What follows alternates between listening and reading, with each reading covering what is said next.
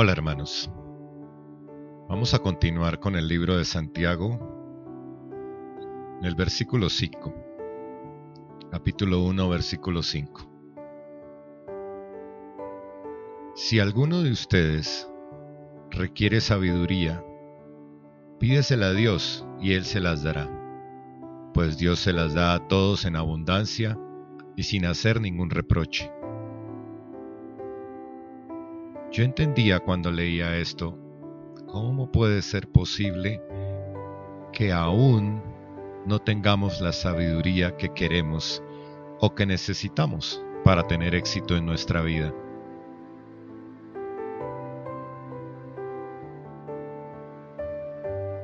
Creo que es hora de empezar a pedir sabiduría.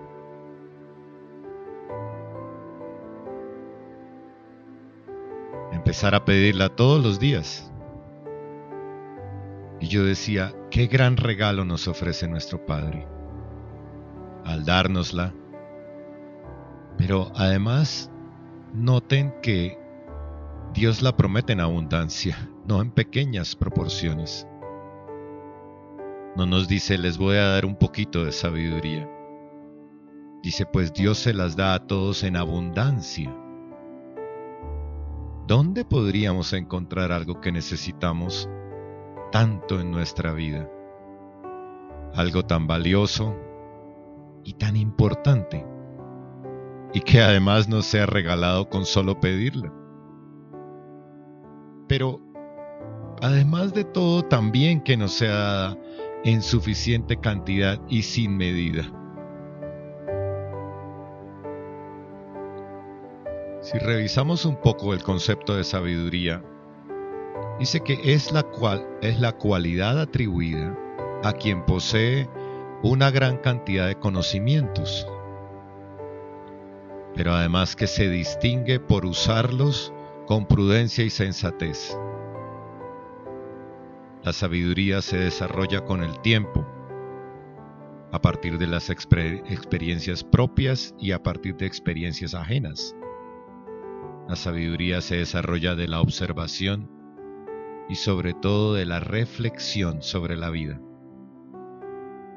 Yo decía, qué bendición realmente es poder contar con esta cualidad. ¿Cuántos defectos no tenemos hoy en día que nos llevan a ser las cosas mal, defectos de los cuales queremos deshacernos. Y aquí tenemos una cualidad que nos sirve para mejorar nuestra vida, para evitar caer en los mismos errores de siempre. Debemos pedirla continuamente, pedirla en abundancia Así como Salomón pidió doble porción, yo a veces le digo a Dios, deseo diez veces más sabiduría. Dios, dame cien veces más sabiduría. Hoy te invito a que empieces a orar por sabiduría, basado en este versículo. Es una promesa de nuestro Padre, pero tenemos que pedirla. Dios la prometió en abundancia y sin hacer ningún reproche. Claramente lo dice, sin hacer ningún reproche. Así que no debemos tener miedo de pedirla a montones. Yo he empezado a orar pidiendo cada vez más sabiduría. Dios dame cien veces más sabiduría. Y la pido para cada cosa que necesito. Debemos pedirla para todo lo que necesitamos para nuestros estudios, para educar correctamente a nuestros hijos, para relacionarnos correctamente con nuestros hermanos, para el trabajo, para tantas cosas que necesitamos sabiduría, aún para poder predicar eficazmente a las personas que están alejadas de Dios para hacer buenos negocios. Necesitamos sabiduría para administrar bien el tiempo. Para miles de situaciones en donde podríamos hacer las cosas muchísimo mejor. Pero también de la definición veía que la sabiduría requiere de conocimientos y que significa usar correctamente esos conocimientos. Así que creo que es importante que nosotros también hagamos nuestra parte. Debemos adquirir esos conocimientos. Conocimientos en cada área que requerimos. Dedicando tiempo a aprender es responsabilidad nuestra, a estudiar y a obtener lo que se requiere. Eso sí que es nuestra responsabilidad. Esa parte es como nuestro paso de fe, que obra para que recibamos la capacidad de usar esos conocimientos de la mejor manera. Nosotros obramos en fe, adquiriendo los conocimientos y Dios nos regala esa sabiduría que viene de lo alto para hacer las cosas de la mejor manera. Debemos estudiar, aprender sin miedo cosas nuevas. Dios quiere que vayamos de conquista en conquista, transformándonos cada vez, aprendiendo cada vez. Yo me sorprendo de todas las cosas nuevas que empiezo a hacer. Y me gusta. Me gusta porque Dios me respalda. Es tiempo de que empieces y tomes nuevos retos. Lánzate a esos nuevos retos que tienes por delante y estoy seguro que Dios te dará la sabiduría para manejar todo lo que aprendamos, todo lo que emprendamos, de manera que podamos prosperar y seamos victoriosos. Y con prosperidad no me refiero únicamente al ámbito económico, porque muchas veces confundimos prosperidad con bendición financiera. Me refiero a prosperidad en muchas áreas, que te vaya bien en todo lo que emprendes. La palabra dice, yo deseo que seas prosperado, prosperado ministerialmente, que puedas compartirle a otras personas, que crezcas en el compartir la palabra de Dios. Prosperidad en la relación de pareja, que tu relación se fortalezca y crezca. Prosperidad en la administración del tiempo, como lo dijimos ahora. Que no estés corriendo de un lado para otro, sino que puedas organizar tu tiempo de la mejor manera y aprovecharlo. Prosperidad en el manejo de las relaciones. Que tengas muy buenas relaciones con todo el mundo. gran consejo, este que nos da la palabra.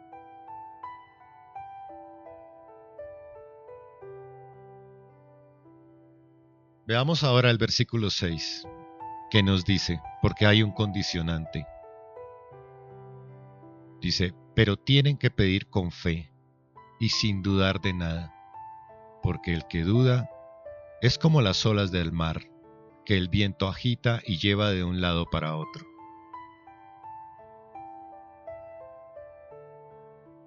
¿Cuántas veces confesamos con nuestra boca tener fe?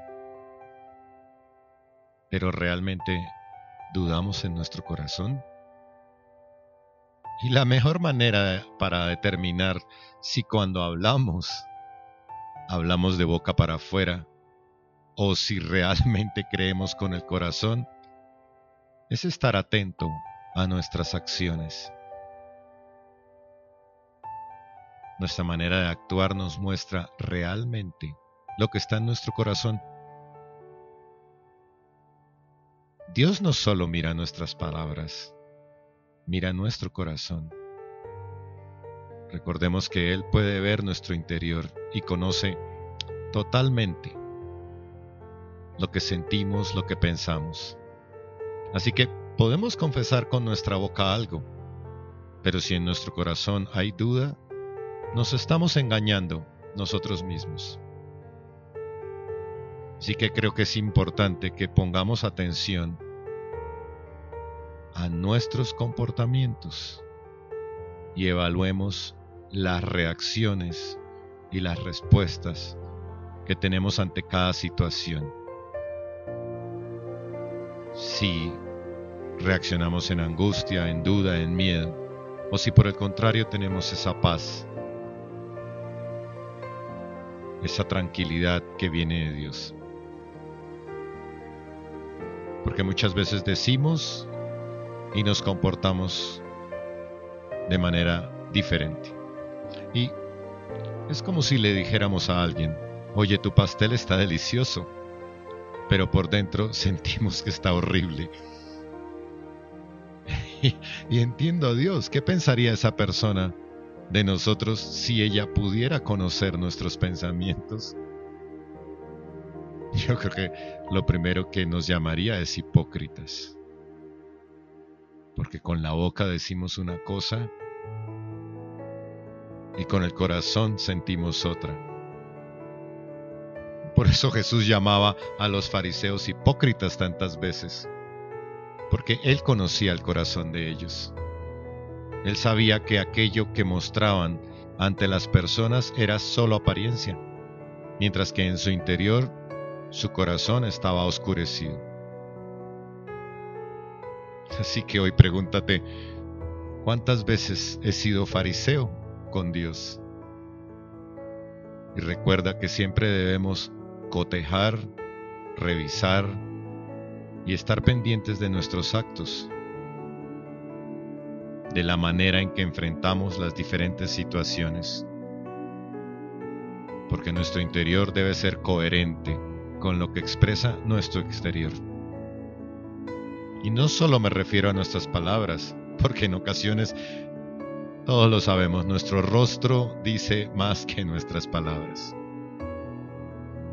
Recuerdo en una ocasión que escuché una película, un diálogo en donde una pareja hablaba en medio de una discusión y el uno le preguntaba al otro, ¿estás molesta? A lo cual ella le respondió, no estoy molesta. Entonces él, sonriendo, le dice, oye, entonces díselo a tu cara. ¿Cuántas veces decimos cosas con la boca, pero nuestra expresión corporal es totalmente contraria? o nuestro tono de voz es agresivo, o nuestras palabras son sarcásticas. ¿Cuántas veces le decimos cosas a Dios, pero nuestro actuar es totalmente opuesto? Decimos amar a Dios por encima de todas las cosas, pero luego no tenemos tiempo para Él. Decimos amarlo, pero luego no le obedecemos. Decimos tener fe, pero luego no confiamos en Él. creo que es tiempo de analizar un poco más a fondo, de poner más atención a lo que hablamos. Porque al final somos nosotros los engañados, porque Dios conoce lo que realmente hay en nuestro corazón y a Él no podemos engañarlo. Así que te invito que hoy reflexiones sobre este versículo. Porque si resulta ser que te estás engañando tú mismo, la palabra es clara, no recibirás nada.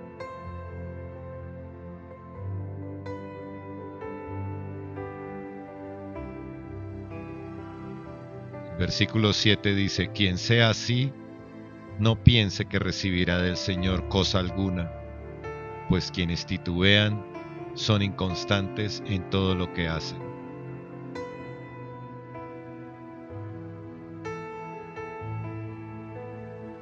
Pero bueno, eso lo veremos en nuestro siguiente episodio. Dios los bendiga. Oro al Señor porque esta palabra traiga paz, enseñanza a tu vida.